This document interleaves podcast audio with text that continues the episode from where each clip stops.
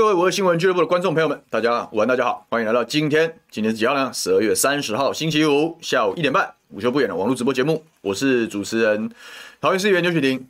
一下子时间过得真快，好，就到年末，好，那这个各地哦，这个新上任的市长也好，议员也好啊，也就第一个礼工作的第一个礼拜啊，也即将进入尾声哦。那今天跟大家聊些什么呢？就当然要聊聊最近最热门的这个兵役的话题啊。这其实有非常非常多切入的面向。那当然，我相信啊，这个有些人看礼拜三的这个这个历史哥的节目嘛，啊，这个一样在我们五二俱乐部，然后或者是这几天有看政论节目啊，我们都有大概谈谈到一些看法。那但是今天时间比较长，哈，可以深入来做论述。所以说，欢迎大家继续帮我们这个按赞、订阅、分享哈，然后继续支持我们五二新闻俱乐部啊，提供不一样的观点。那今天我们线上的好朋友哪些人呢？这个 Lily、ET、红玉老师，红玉老师说还用英文写，我帮大家翻译翻译啊，就是不太满意啊，这个张张市长对郑文灿撤告这件事情哦，呃，显然是挺相怨的啊，希希望哦，这个公道正义得以彰显哦，哦，这个对。厚颜无耻的政客仁慈是对善良百姓很残忍。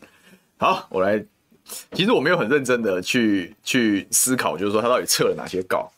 因为如果你全部都撤的话，哦，包含包含，因为我觉得这东西有个定义上的问题啊，就是说他他的撤告是是基于防守的提告啊，还是基于揭弊进攻的提告？如果一并撤，那确实有点相怨这样一个问题啊。但我认为。张市长相关的哦，张市长相关的应该应该是应该是这个针对选举的时候对他有非常多的攻击嘛，哦，对这个什么农委会什么什么论文抄袭啊，什么狗屁事情，对不对？当然对他就有一些很多攻击。那当然嘛，提告提告还扣嘛，本来就是政治攻防的很正常的一部分。那这时候提告的东西就有什么妨害名誉啦，哦，意图使人不当选啊。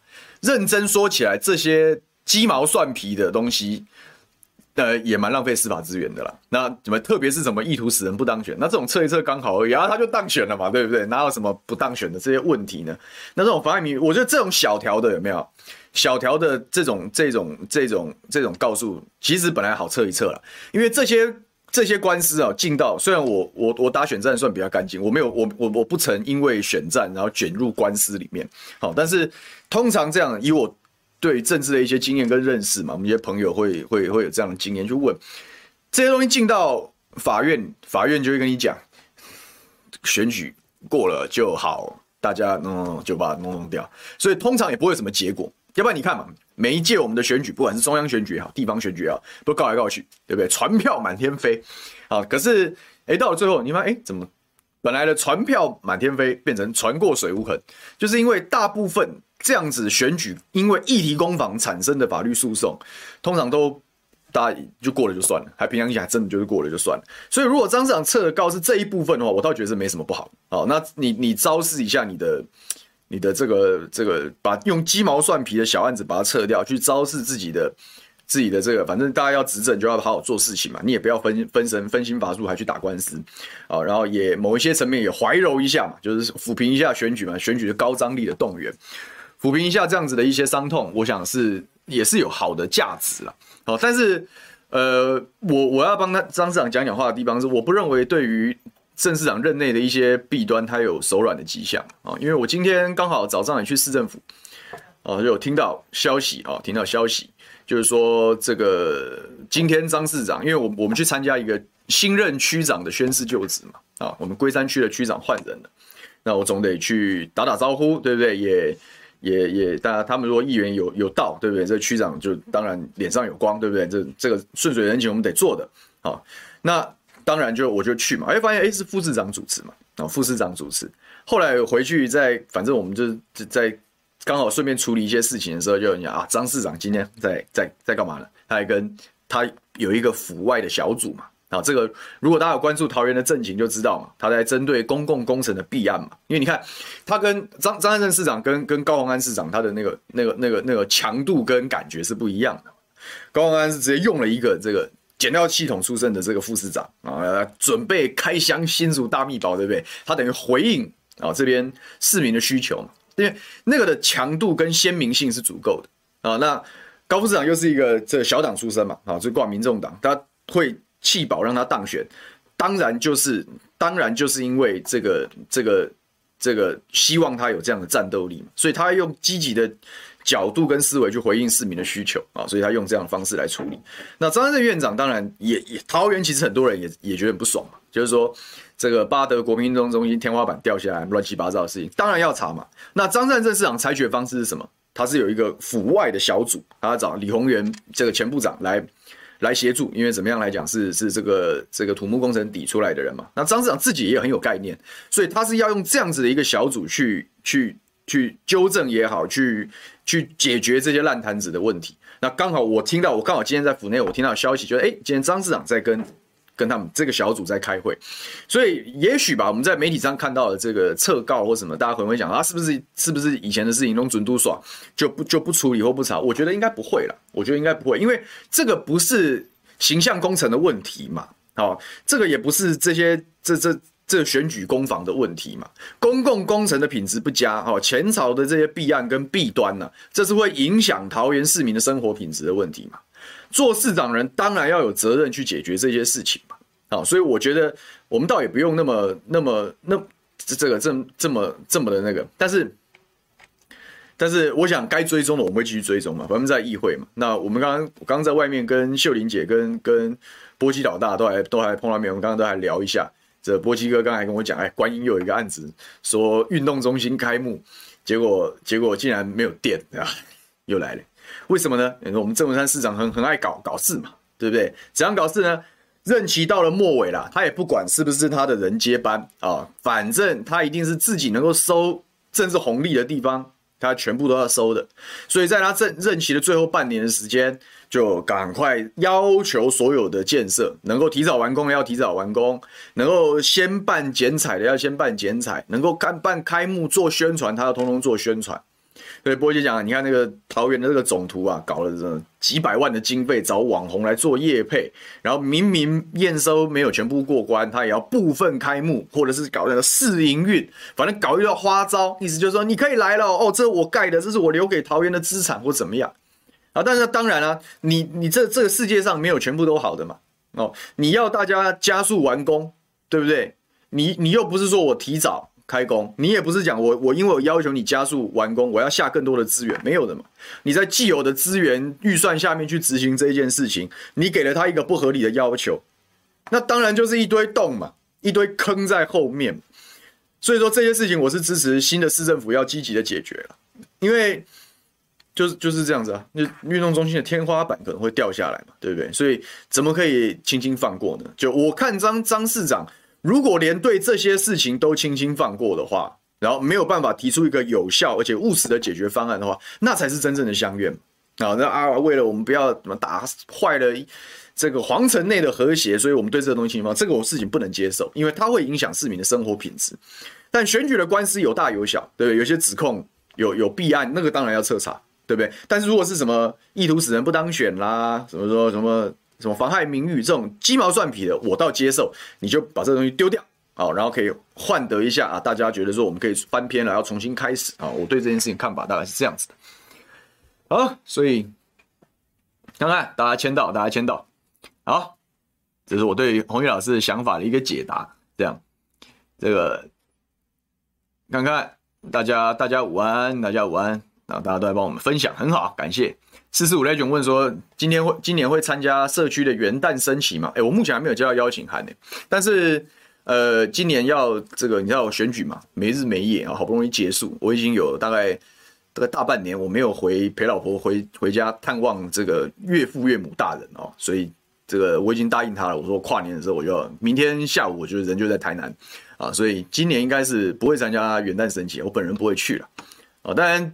接下来就另当别论啊！这我在这一次的选举里面，我很深切的体会到，就是纯靠空军是不够的啊！所以虽然元旦升旗可能不会去参加，但是这个我可能是派助理吧啊，代表出席啊！但是陆陆续续啊，龟山的行程我会多出现啊，我会多出现。看，微微令说小心重演柯文哲的五大弊案，这个重演的意思是什么呢？是五大弊案要变成五大案了吗？对不对？我觉得啦，我个人讲，我我还是我们是地方议员嘛，哈，所以我们出发的角度一定就是守住桃园市民的生活品质啊。我觉得这个事情是所有事情的第一要、第一顺位。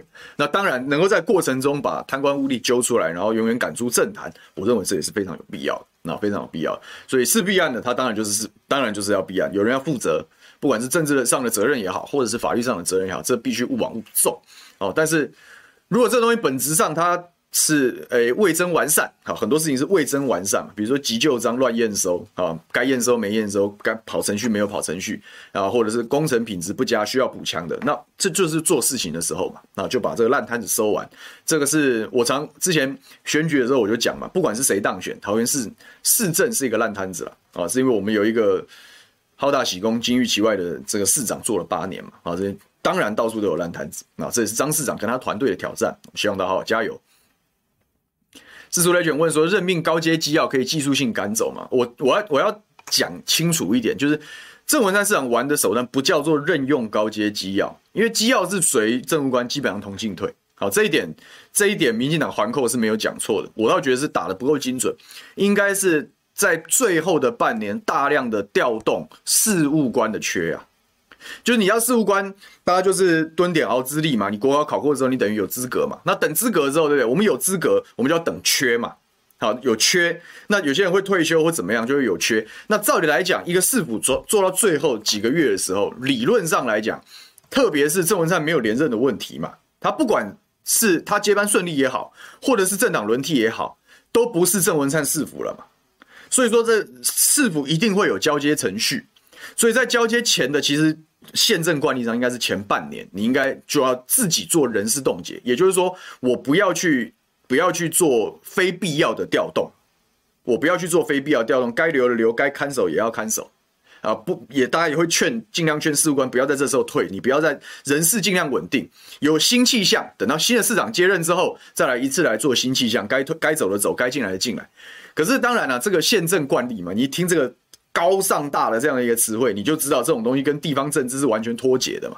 地方政府、地方政治哪有在跟你哪有在跟你什么宪政惯例，哪有在跟你民主价值，没有这回事嘛。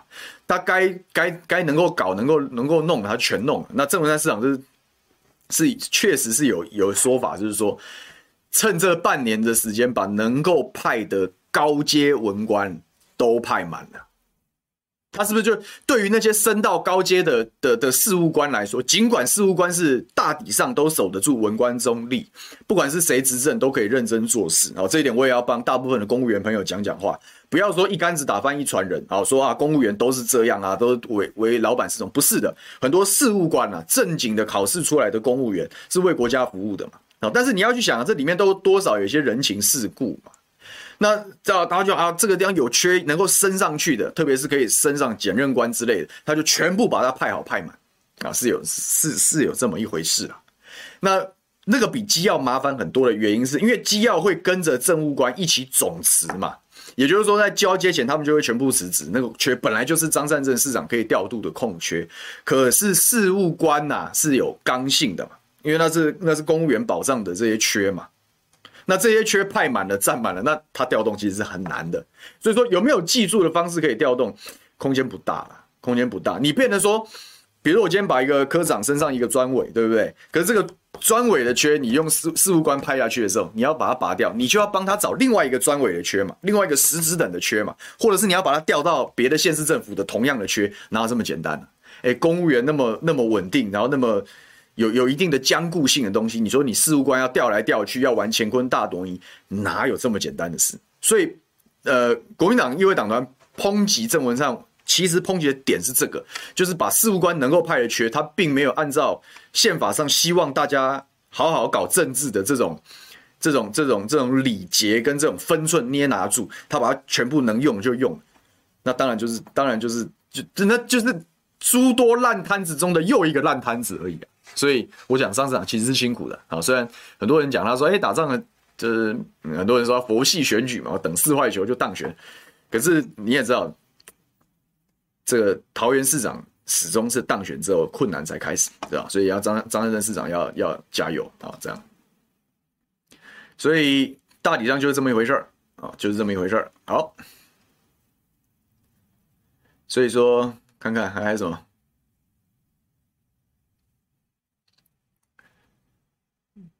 哎，还有什么呢？差不多。这新北人说，民进党官员小鼻子、小眼睛、小心眼，离开前搞小动作，很恶心。对啊，就郑郑文灿市长如果会在任期的最后要求所有的这个这个建设，对不对啊？要赶快要能够开工剪彩，能够试营运，能够做宣传，对不对？那是不是他就是他累积他自己的政治红利？那他在在府内，对不对？去把握这样的机会，把人可以，哎，我可以让你升官，让让你拍一拍，我赶快让你拍。怎么样都都那都就是那就是他自己的红利嘛啊，那就是他自己的红利嘛，是就是那但是我们去看待一个政治人物的时候，他是不是真的有真的真的有他他到底是政治家还是政客嘛？我讲白了就是这样，其实就是从这些细节去看嘛。真正的政治家不会拘泥于这些细节嘛啊，会反而会在这个时候有比较尊重这个民主的价值嘛，你才会觉得啊，这个这个政治家是真正真真正的是是是。比较可以被信赖的，那就是一般的政一，但你大家都很清楚，台湾的政治很烂呐。那大部分人不就是政客吗？那这政客的水准就是这么回事儿嘛，那就解决就是了嘛，没有关系嘛。我我我还是要用善意的角度去解读这些有机会升官的公务员嘛。这个问题难就难在。难道因为是郑文灿把他们在最后的时刻有点违反惯例，这样把他们通拉拔上去之后，哦，所以这些人就要被视为你张善政内阁的敌人吗？也不是这样嘛，我们还是要善意的解读嘛。他们今天有机会升官，我们就赋予他责任嘛。你今天在这个位置上，你要把这件事情办好，是不是回到市政的主轴上？我们应该用这样的角度来看事情。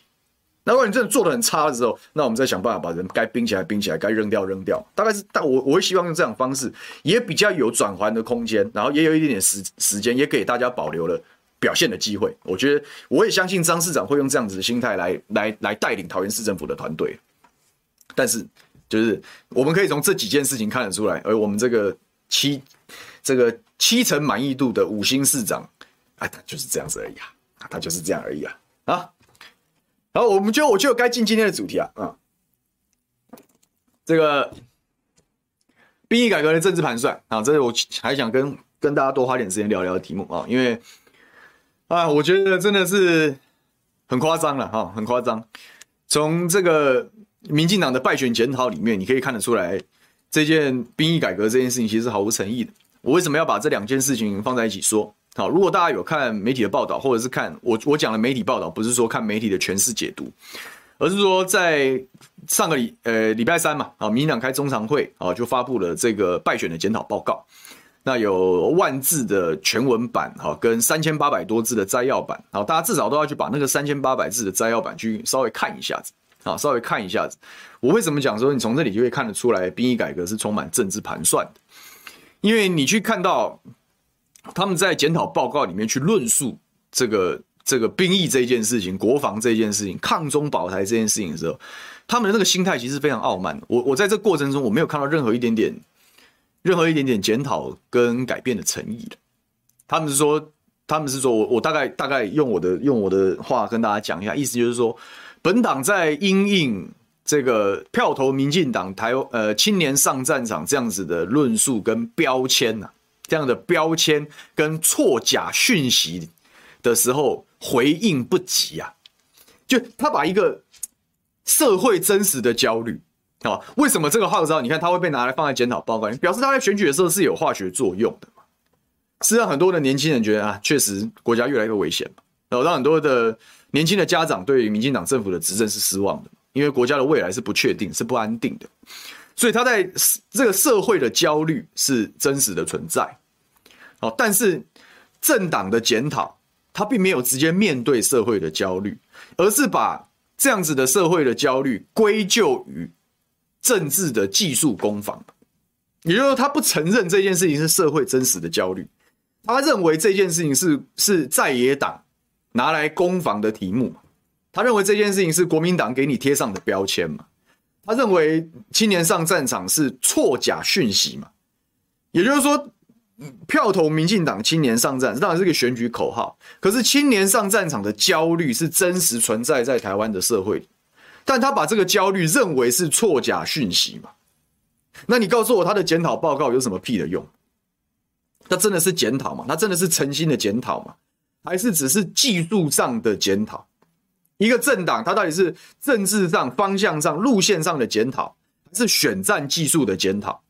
你可以从这个小地方，你会看出来，他大部分都在做选战技术的检讨，他并不是在做真实的政党方向的检讨。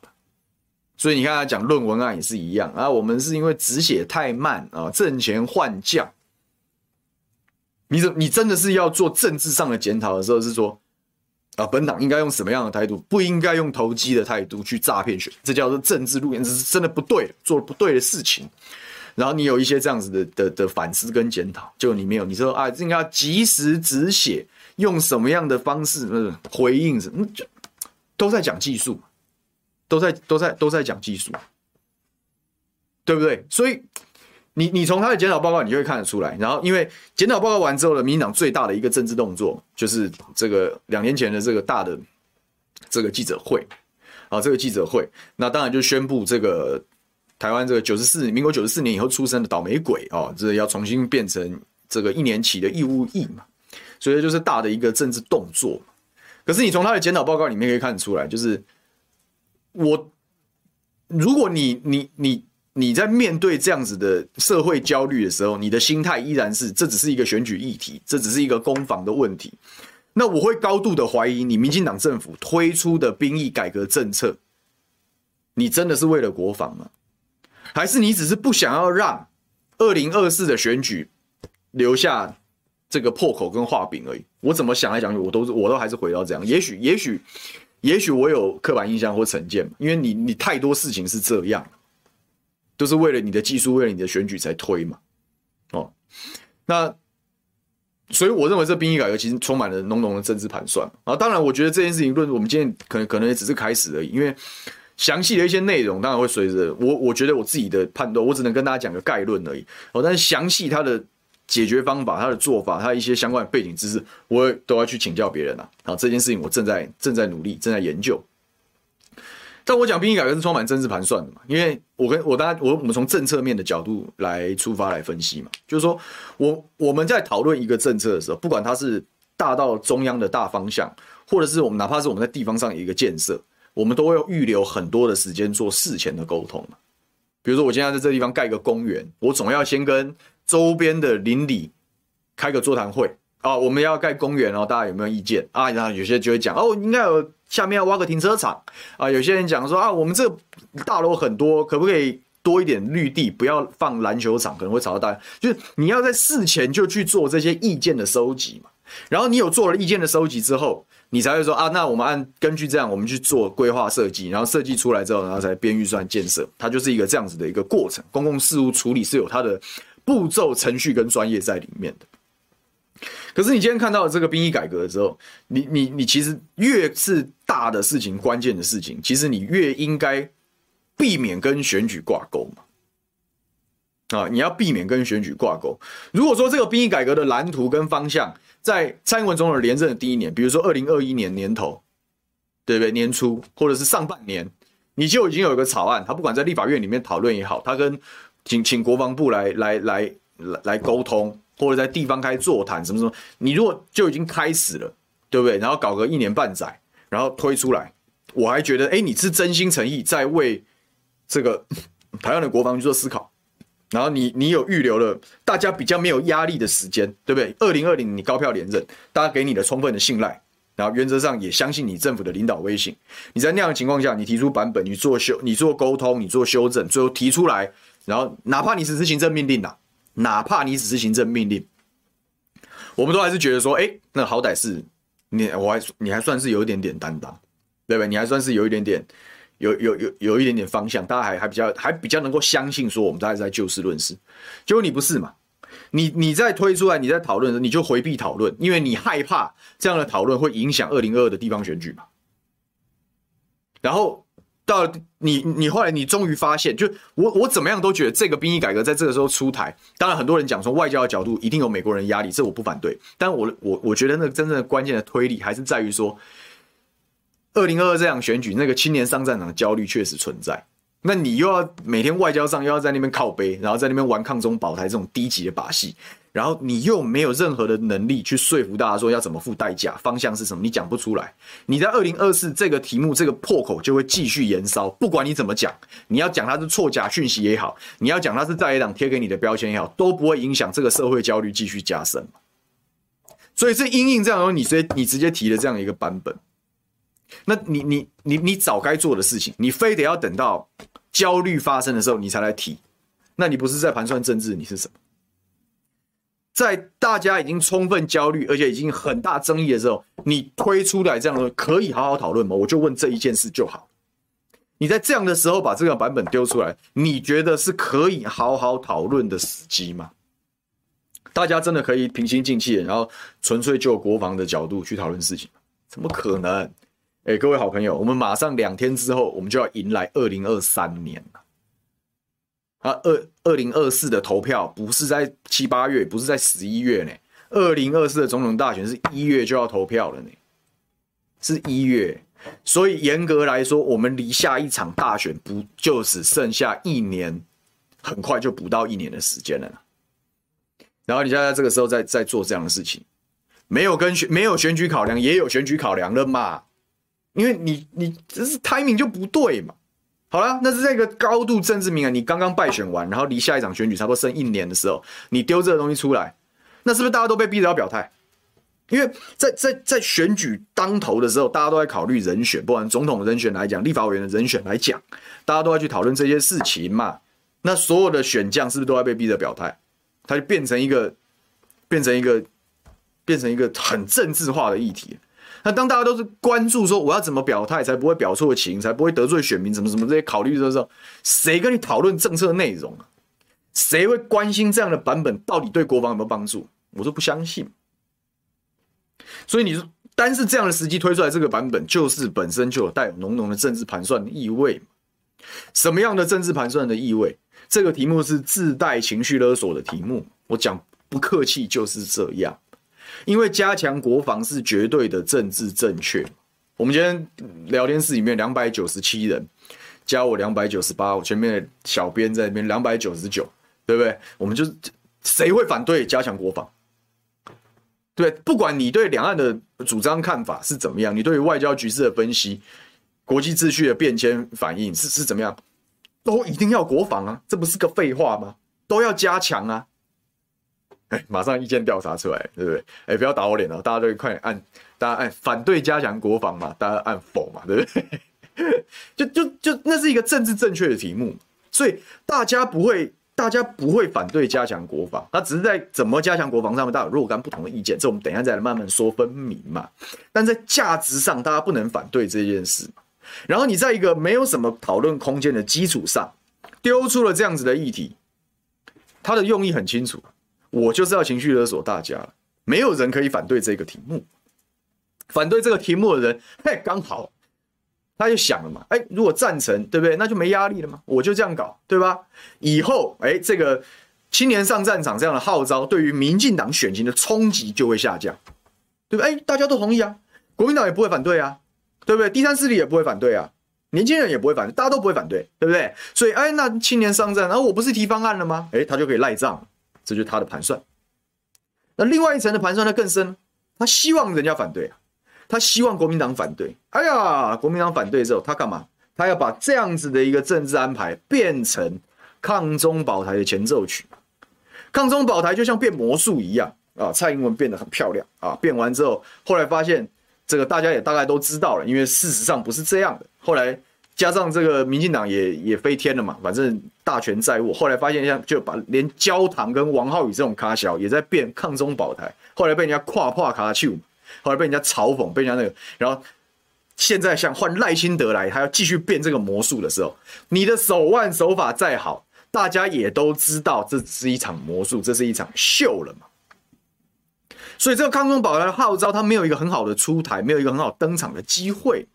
所以我现在就丢，我就丢一个带有情绪勒索意味的这样子一个公共议题。哎，你们如果反对义务役延长成为一年的话，你们就是反对加强国防。那当然嘛，为什么你们会反对加强国防呢？因为你们就是中共的在台协力者嘛，你们就是中共共鸣者嘛，你们就是应该被吊路灯嘛，就是这样。政治上玩弄这种议题，玩弄这种话术的那种其心可诛啊，就是这么一回事。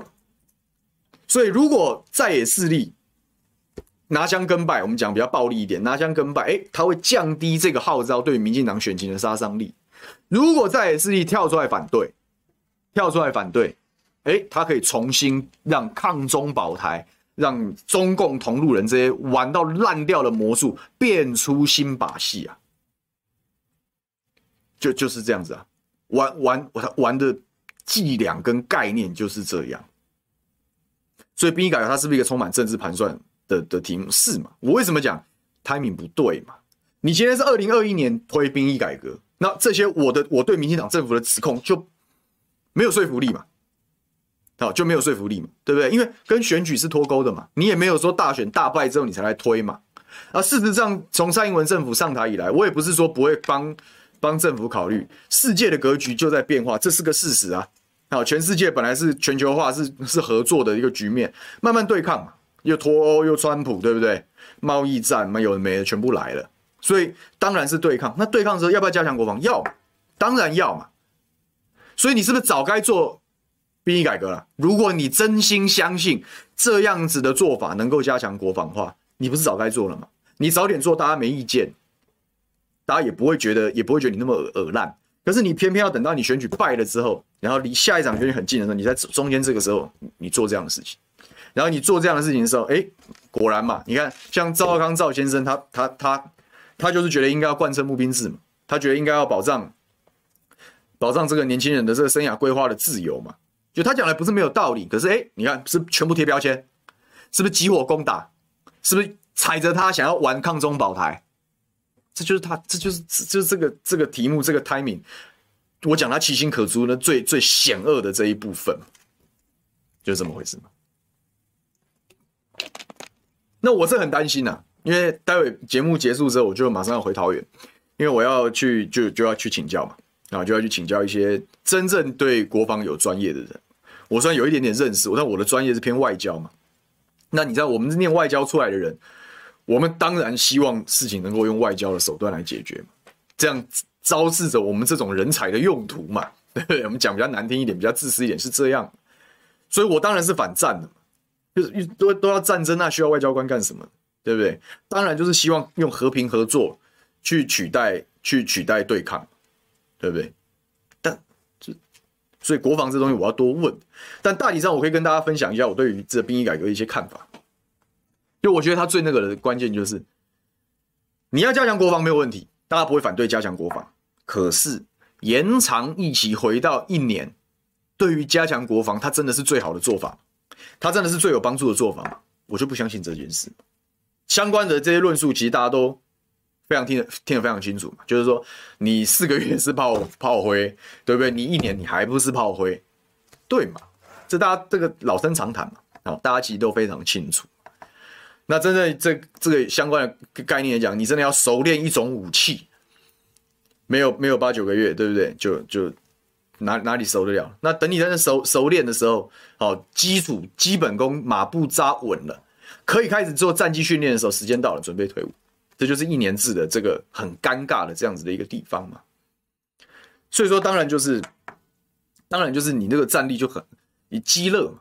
就没有没有什么实质上的意义，但是好像有那么一点进步，就是就是不负责任呐、就是就是不负责任呐、对不对？那我们讲你讲加强加强，我们没有反对加强国防啊，对不对？因应全世界对抗格局，本来就应该加强国防啊。可是你总要要让对的声音出来吧？就说加强国防的关键还是不能背离募兵制嘛。好，最近有很多很多人在 argue 说，到底是从谁开始募兵制的？大家都同意募兵制啊，不要闹了。募兵制本来就是大势所趋嘛。我昨天跟跟跟郭正亮委员同台，郭正亮就讲说，全世界战争基本上都是职业军人在对决了。那那个对决的结果也差不多就是结果了，已经那个什么全民皆兵，然后焦土战，那个是很很比较少见，而且真的是生灵涂炭，那是最残忍的做法。那是吧？世界大战那那那种举国体制，全民皆兵那种。那那种那种情况才是这样子，大部分都是职业军人的对决嘛。所以说募兵制其实这个，我觉得这已经不是蓝绿共业的问题了，而是大势所趋的问题嘛。因为现代的战争就是科技啊，装备越来越进步，越来越精良啊，然后要求的技术门槛是变高的。那相对来讲，就不需要那么多人嘛。所以你要加强国防，大家没有意见，大家也同意。可是加强国防应该是聚焦在聚焦在在在募兵制上面。我怎么样提升募兵的自愿役的水准跟？跟跟原额嘛，现在先不要讲水准了，连员额都补不满，差差好几万。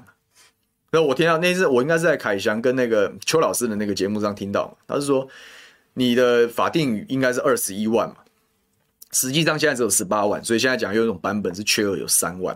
可那个邱老师我没有记错的话，他讲实际上这个十八万里面还有一万多是文职啊，就是虽然是志愿役的身份，但他不是在做作战训练的。那还一万多人，所以你实际上的缺额可能是三万到五万之间，那很夸张呢。你等于是，哎，一个二十万的二十万的部队，然后你只有缺三万到五万，你等于是有四分之三的战力，那你怎么打仗呢？对不对？所以你至少第一件事情，大家要聚焦的是我怎么把这个员额补起来嘛。那当然就是谈志愿役的待遇。你知道一件事吗？就志志愿役很多志愿役弟兄是原住民啊，这讲当然有点政治不正确。可这就是血淋淋的现实嘛？为什么原住民偏多？就业条件不好，就你讲的，就真的是我已经在职涯上面，或者是在天生的这样子经济的困境上面，我没有办法找到一个更更更舒服自在的一个工作，所以我选择保家卫国，然后拿一份稳定的薪水。然后来人大部分是可能在学经历上没有这么好的，或者是原住民在经济上比较弱势的，这样子很大一群人是竟然是我们。国军的骨干，那是那是那是国家社会的悲哀啊！那表示什么？是你你你的你给予职业军人的条件是没有办法跟一般的职缺做竞争的。如果说这个待遇是一样的，或许有些一般职缺人他会来，他会他会加入职业军人。可是没有嘛？你的职业军人的诱因跟待遇是低于一般职缺嘛？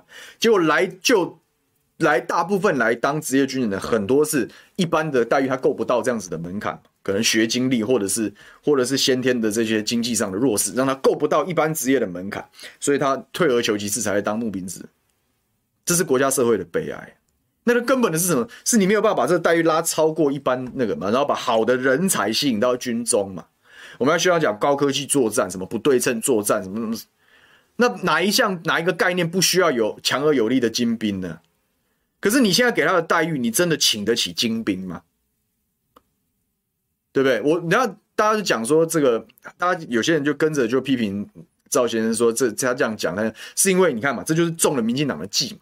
你看民进党就希望大家只要 yes or no yes or no，要你去表态，你支不支持一年？可是我看赵先生在节目上也或者在脸书上，他其实写了好几篇有关募兵制待遇的。我觉得他是想要讨论这件事呢。我也赞成他讨论这件事。你在讨论是不是要把义务延长一年，要不要搞那个什么全民皆兵的那种？那种、那种、那种乱七八糟的体制之前，应该要先把根本东西做好。你如果这一套的所谓的国防改革、兵役改革没有去讨论志愿役的待遇的时候，我觉得你就是屁。因为真正战力的提升的关键还是志愿役，其他东西是加分项或者是辅助。那我讲，那你怎么提升待遇？大家要去我们讲，我都讲，我我是搞政治的人，政治不能背离人性。就我们在做每一个政治决策，我们在外面跟人家谈判，有时候问政。找方法想想办法解决事情，我们都不会背离人性，那是原则。那一样，我们在讨论这件事，我们不要背离人性。当兵啊，职业军人，比如签下去，签下去，签三年五年，对不对？牺牲的是什么？自由嘛，自由嘛。第二个是什么？是安全嘛。就你职业军人是随时有可能要出勤，什么演训，真的打仗的时候，你真的是第一线，所以。哎，你你把一个人的自由跟安全剥夺掉了，你你告诉我，们的人生里面还有哪些事情比这些东西更重要？你真的觉得财富比这件事情更重要吗？你真的觉得说我们平常的这些想看到的浮面上的东西会比自由跟安全更重要吗？我觉得很难有什么东西比这两件事情更有重量跟价值。所以，一个你要那个年轻人，不管他男生还是女生，对不对？自愿意是男女都可以去的，不管他是男生还是女生，你要他牺牲自由跟安全。你要拿什么跟他换？我们讲很，你看我讲我不要背离人性嘛，你要拿什么跟他换？哦，呃，三万五太低了，那不然四万五或五万五好了。五万五要换你的自由，你你要吗？现在年轻人是我，我不见得，我连在工厂拜师学艺都不想，我宁愿去跑外送。为什么？工厂不自由，外送自由啊！你就知道那个随着社会的变迁，社会上年轻人对于这些这些东西的价值观的取舍是在改变的。那你觉得五万五你留得住什么人？我觉得很多人现在有在讲说，也就是五万五就大家会回来，五万五不会回来啊！我直接跟你讲白了，为什么不会回来？我也讲白了，从年轻人的角度，你的月薪是三万五，是四万五，是五万五，你都买不起房子啊！很多年轻人，很多人家讲说，为什么年轻人躺平了，不愿意那个啊？你就没有一个可以达到的目标嘛？做不到嘛？就是你今天本来就是说，哎，我三万我买不起房子，可是我如果五万我就买得起房子，所以我要。忍耐，我要学习，我要怎么样？然后我要升官，拿到五万薪水，我就可以买。我觉得那个目标至少是每一个阶段我都会看到一个我摸得到的目标。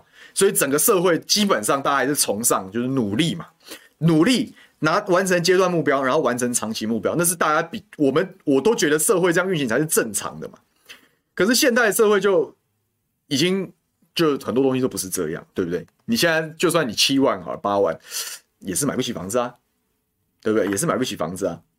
或者说，哎，就算你买得起，你可能哎买个小两房，对不对？搞不好勉强可以结婚，但是你也没有空间养育小孩嘛，对不对？或者是说，哎，我我我我买了房，我可能就没有办法养小孩嘛。这就社会在变化，这是个现实。那我讲，我们在讨论公共事务的时候，不能背离人性的原因就在这里，你就还是要去看这些事情。所以我觉得，你至少要让当兵这件事情，要跟人一辈子在追求一些目标可以做结合。好，一辈子可以在追求目标做结合，所以我觉得，与其你去又编很多预算，然后把三万五拉成五万五，然后不一定有结果，你不如善用国防部的闲置土地，就盖军宅嘛。我们龟山有一个里叫长庚里，啊，是长庚医院的总部，虽然叫林口长庚，但它其实位置在龟山。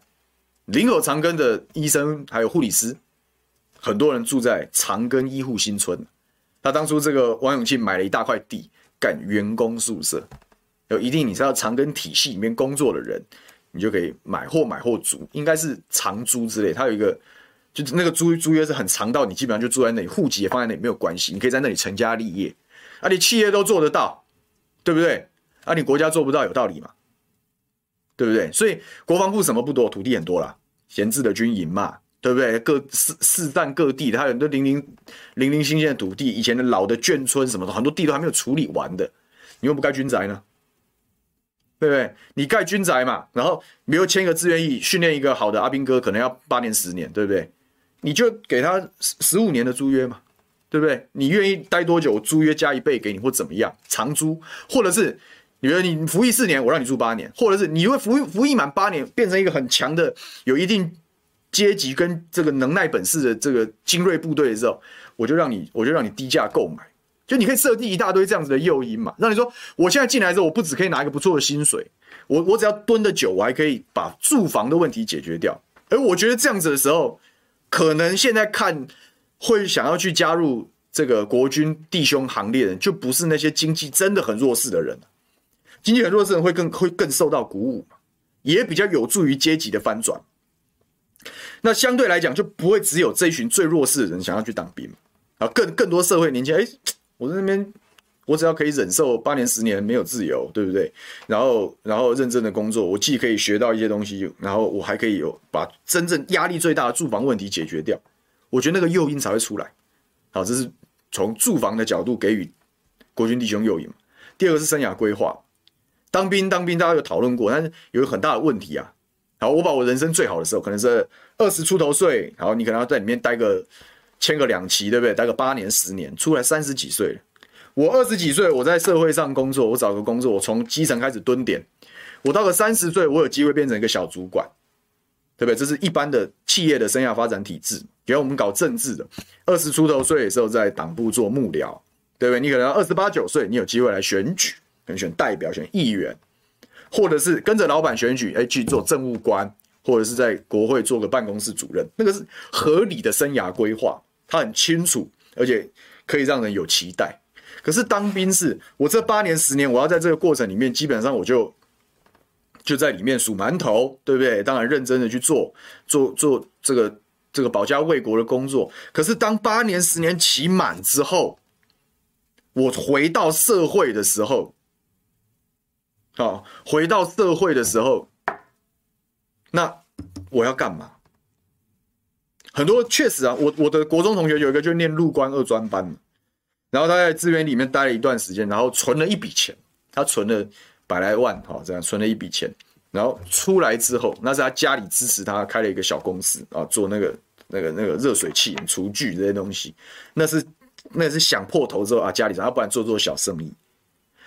国军对于这样子的一个退伍之后的退伍之后的生涯规划。你没有太多的帮助，对不对？所以我在忍受这八年，我确实变成了一个非常厉害的精兵的骨干部队之后，我回到社会的时候，我是脱节的。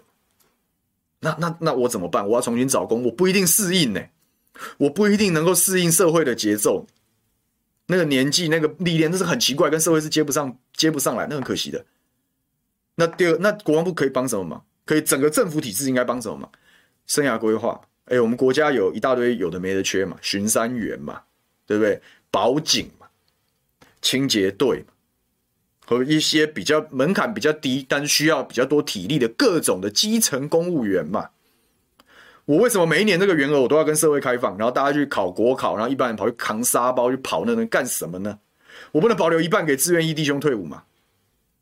我这样是不是经这个人随时这个受训该有的技能也都有？然后他要回归社会的时候，哎，国家保保障他一个铁饭碗，是不是这个问题也解决掉了？对不对？我在资源里面，就是年轻人持续的进来受训，不管有些人是基于房子呀，或者是基于铁饭碗呀，进来受训，时间到了就退伍，是不是人员就流动？你那个你那个战力就不会飘来飘去，或者是始终补不到人。那我都觉得你国家做成这样了，给你房子也给你房子，给你铁饭碗给你铁饭碗。我觉得应该大家也不会那么北烂，到都这样还不想去当兵，那你到底要干什么？对不对？你这个时候你再来讲说这些死家伙不愿意保家卫国，我觉得这这个合理嘛？那就合理嘛？我们都还很符合人人性嘛？对不对？所以一个是住宅问题，一个是生涯规划问题，那最后一个就是形象。你大家每天嘲讽军人，你要当兵就被人家笑说啊，你就是在里面扫地或怎么样。然后大家对于军人也没有社会体制上对军人也没有任何尊重，人家。中国大陆的军人登机是优先的，对不对？比如，比如说，比如说买车票什么的，优先订票，票价减免嘛，这都可以做嘛，这小事情也不用花多少钱。那重点是人家社会有个概念嘛，那大家就是对军人原则上尊敬。那当然，这个跟另外一体两面嘛，国军形象也要好。那国军也要好，这资源要很要能够妥善管理。既然都已经是特殊的权利义务关系了。你还要一般的法律规范它吗？我觉得这一点我还是比较保守一点，我还是觉得要有什么军法之类的东西。你有这样的东西约束它，那它是不是原则上那个秩序会比较严谨？当一个国军它的秩序是严谨的时候，它就值得国民的尊敬。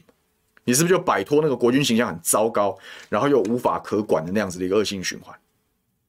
那社会尊敬他，然后又又有房子住，又有铁饭碗。如果真的是这样，然后你募兵还募不满。那别打了，大家投降吧。至少在这之前，对不对？大家该做的事要做嘛。可是现在政府问题是什么？你完全不去想这些事嘛。然后你说我们要加强国防的时候，你现在是让那些年轻人继续回到军营里面，然后去当一年的兵，然后你认为这样可以吓阻对方？我怎么觉得完全没办法吓阻？不管你的巡防是放在台积电旁边，还是放在海岸，它难道不是轰炸的目标吗？你能够还你能够还还还手什么？你能够抵抗什么？所以那个跟真正的加强国防、跟真正的不对称作战是完全脱钩的，而且真的负面效果是什么？这个等于是国军政策的大转弯嘛。以前我只要集中火力把这二十万的兵员养起来，然后持续的精进他们的技能，事情很单纯，其他人大家就走过场就好。现在好了，又回到那个一半一半。我现在国防部的就资源就这么多嘛，资源就这么多嘛。我难道不用花更多的人来带这个这这些一年的炮灰吗？我讲讲比较不客气一点，难道不用这样吗？我的整体的行军布阵跟调动，以前是我就是二十万的军队，怎么调动？怎么用最小的军力对对方造成最大的伤害？对以前就是这样啊。也就就是这样子啊，对不对？那现在又变成哦，我现在有二十万这些还在，然后我还有一大堆什么国土巡防队，你要怎样用？谁来带？怎么带？都是问题耶。那你到时候一定是，本来我所有的资源跟精力都是集中在志愿役的志愿役的品质跟志愿役的这个这这上面，我是不是一定要把一部分的精力，不管是人员也好，预算也好，要回过头来去去处理这个，去处理这个这个一年期的义务役？啊，如果说大部分国防专家一致认为说啊，这个的效益跟 CP 值没有给没有比持续投资志愿役高，那你做这样子的决策，请问对国防是加分还是扣分嘛？就是扣分嘛。那你跟我讲说这个改革有助于加强国防，真的有助于加强国防？我请大家想想这个问题就好了。真的有助于加强国防吗？那我就觉得他可恶的地方就在于说，我们今天在。二零二二选败，然后跟二零二四只剩一年这中间推出这件事情，他根本不希望你讨论这些事嘛。民进党不希望你讨论这些事嘛，因为他清楚他提的方案是会被跨跨卡丘嘛。就是你只要讨论这些事，你就发现他他妈整全部整整场都在打假球嘛，从头到尾就不是为了国防，是为了政治嘛。啊，就如果给大家很多的时间去梳理去讨论，就会像照妖镜一样照出照出这个蔡英文政府妖魔鬼怪的事实嘛。所以他当然要放在两场选举的中间了，他要让这件事情变成选举的话题呀，然后他要操作情绪勒索，他要操作抗中保台，所以这哪里是国防改革？那从头到尾就是选举技术嘛，这就是民进党政府试图要，我不得不佩服他。你说我们说从纯粹的政治操作的角度，还真是一等一的行家。因为你要，我就在想，哦，是在野党接这个球怎么接都会很麻烦，因为国民党里面一定有很多不同的意见嘛。有些人认为我们要讨论募兵制，哦，有些人认为说，啊不，你爱要延长，我们就给他延长。诶，我还可以撕裂对手，你说残不残忍，厉不厉害？政治操作来，真的是一把好手，在败选之后一个月之内就就出招压制在野党的反扑气焰，真的是很厉害。可是我们认真讲，我们在讨论公司的时候，我们真的要把。所有的思维逻辑都放在政治攻防的技术上面，都要把它变成所有事情都要以选战策略为第一指导原则嘛。如果我们真的是谈今天的时候，我们希望谈一谈兵役改，谈一谈国防，你要从我今天这种从政治的角度跟大家做分析嘛。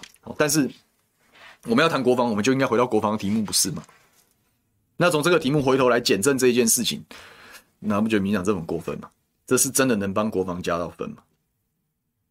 好，今天这样讲，我们又要这个再次这个举杯欢迎自己成为中共共鸣者啊，投降主义是吧？我们都讲说要照顾自愿役弟兄，对不对？照顾自愿役弟兄，怎么会是投降主义呢？就这样回答就好了。所以就这样，嗯，庆祝我们又往中共共鸣者靠近了一步，可怜了。好，刚才大家说些什么？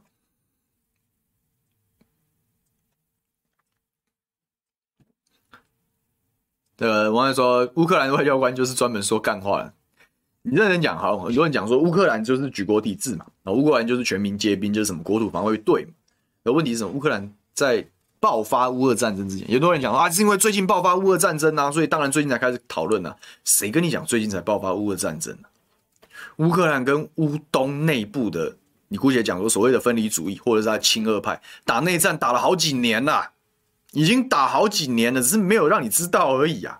他没有在国际上有显著的曝光，就是乌东的这几个省份本来就一直在内战的状态，是乌克兰的内战。那乌俄战争是后来俄罗斯就是强行介入，或者是比较显性的介入，所以乌克兰会形成所谓的举国体制，是因为它一直都等于在准内战的状态。那它当然是变成全民皆兵、焦土作战。那可是你要反过来去讲，乌克兰这样的方式。死的人真的多呢，就是全全部的国土都是战场，然后就是就是生灵涂炭了。你不要想说有什么东西是可以保留下来的，所以他当然没有什么外交的条件，他是一个在战争中的国家，所以他的外交官本来就没有用，就是这样子。满满说，民进党诡计多端，当然诡计多端了，诡诡计多端。十一郎说，真木并行两头空，当初为什么会有真木并行这个概念？就是以前是征兵制嘛，以前两年也没有也没有志愿役的时候，就是通通就是靠这种那传统的大陆军主义去去去应应战争的风险嘛。后来开始有了志愿役，然后随着志愿役的比例提升，那个义务役的役期缩短，所以是从征兵过渡到征募并行。目标是什么？你看前进的方向就知道，从征变征募，再来变什么？要变纯募嘛，要变成纯粹的募兵制嘛。所以征募并行是往募兵的过渡。结果你现在是征募并行，然后越来越往募兵，然后募兵遇到一些瓶颈，你不处理这个瓶颈，然后你回过头来，你等于开倒车嘛？那你是不是法家弯？搞个政府，搞个政策，搞到全这任期的最尾端，而且威信受到怀疑的时候，你给我搞政策法家弯，你还真的是，你还真的是很有种。当然，我讲就是诡计多端嘛，这网友讲就刚好而已嘛。对啊，新北人说，美国也是募兵制啊，大大提高当兵的薪水、福利、社会地位跟荣誉感，因为是卖命的职业，对吗？我想牺牲自由跟安全，你还有我们的人生还有什么比自由跟安全更重要？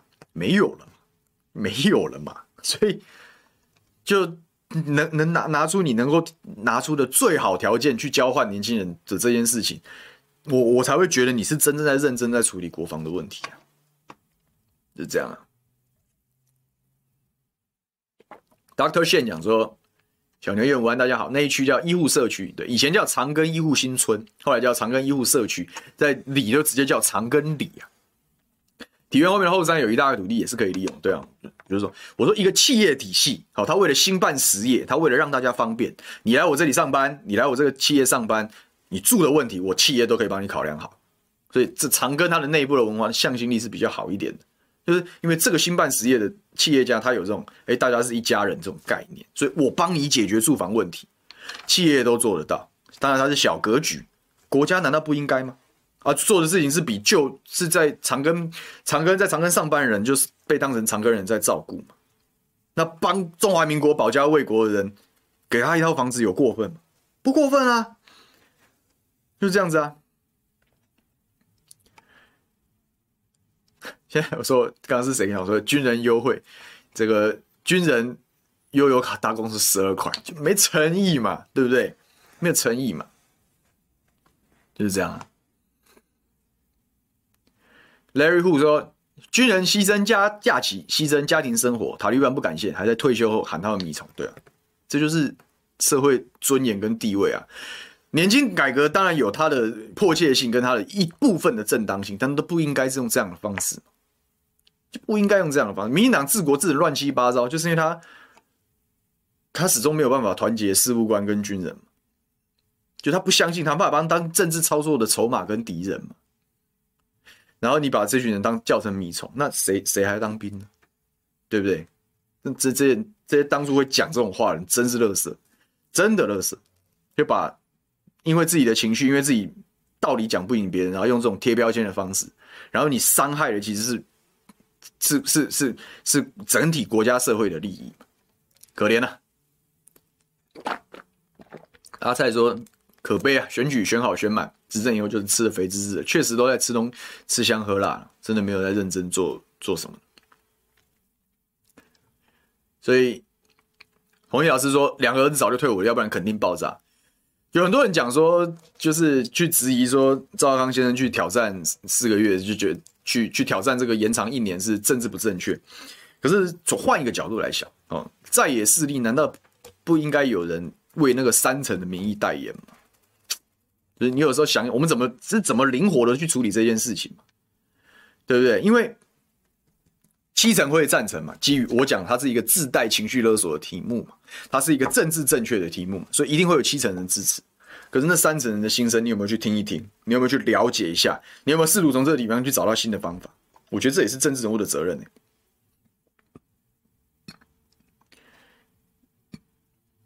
这个就老徐问我说，会不会进攻立委？这个给我一点时间，我们把准准备工作准备好，再跟大家报告。我就我觉得啦，选举是要准备的，所有的选举都要准备。你不能盘算，你也不能用等待啊，这是我的想法。先准备了再说。智慧林说，乌俄战争的另类思考是，至少证明核电厂非常安全，炮弹飞来飞去，目前也没有出事。哎，这这然后有网友补充说，核电厂还是乌克兰自己去打的，这但有出事吗？好像也没有出事。哎，我真的认真讲一句话，台湾人连核能都不敢用，打个屁仗！讲比较难听就是这样，连核能都不敢用，你要怎么跟人家打仗？你觉得战争，然后大家真刀真枪的死亡率比较高，还是发生核灾的机会造成的死亡率比较高？想也知道是战争比较高。民进党政府最荒唐的地方就是一天到晚鼓吹抗中保台，然后大家要要要跟随你这样子的意识形态，跟随你这样那种义和团式的口号，然后年轻人要要上战场变成炮灰，要要冒生命的危险。但是你同时却说我们要保障安全，一点风险都不能犯，所以我们反对核能。你是不是废物？是什么？你不是诈骗集团是什么？好了，这、我我今天后面有行程，我不能再再跟大家拉赛太久了。感谢大家这个陪我们今天又拉赛又过了一个小时啊。然后这也是我们二零二二年的最后一次午休不演了，但没关系，我们明年继续。那在在此啊，预祝我们所有五二新闻俱乐部的观众好朋友这个新年快乐，咱们明年再见喽，拜拜。